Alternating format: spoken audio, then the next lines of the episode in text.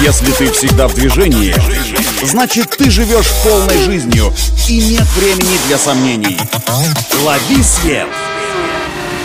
Свежие новости из мира моторов и автодорог. Программа «Ксенон». Только вперед! Это автоновости для тех, кто всегда в движении. С вами Александр Барский. Стартуем.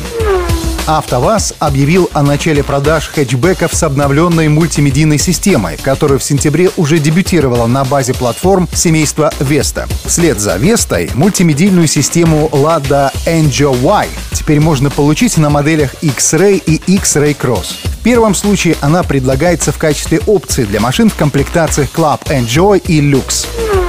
Что же такое Angio Y? Это упрощенный вариант ранней мультимедийной системы Angio Y Pro с таким же быстродействием и удобным интерфейсом, а также функциональностью и доступностью.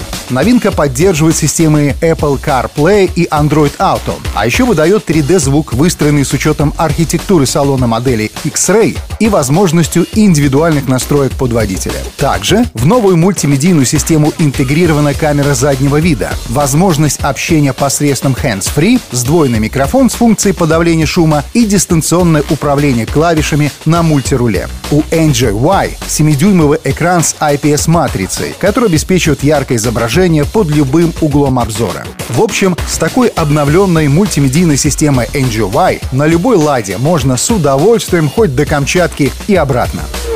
Это все автоновости. С вами был Александр Барский. Удачи на дорогах и берегите себя. Программа «Ксенон».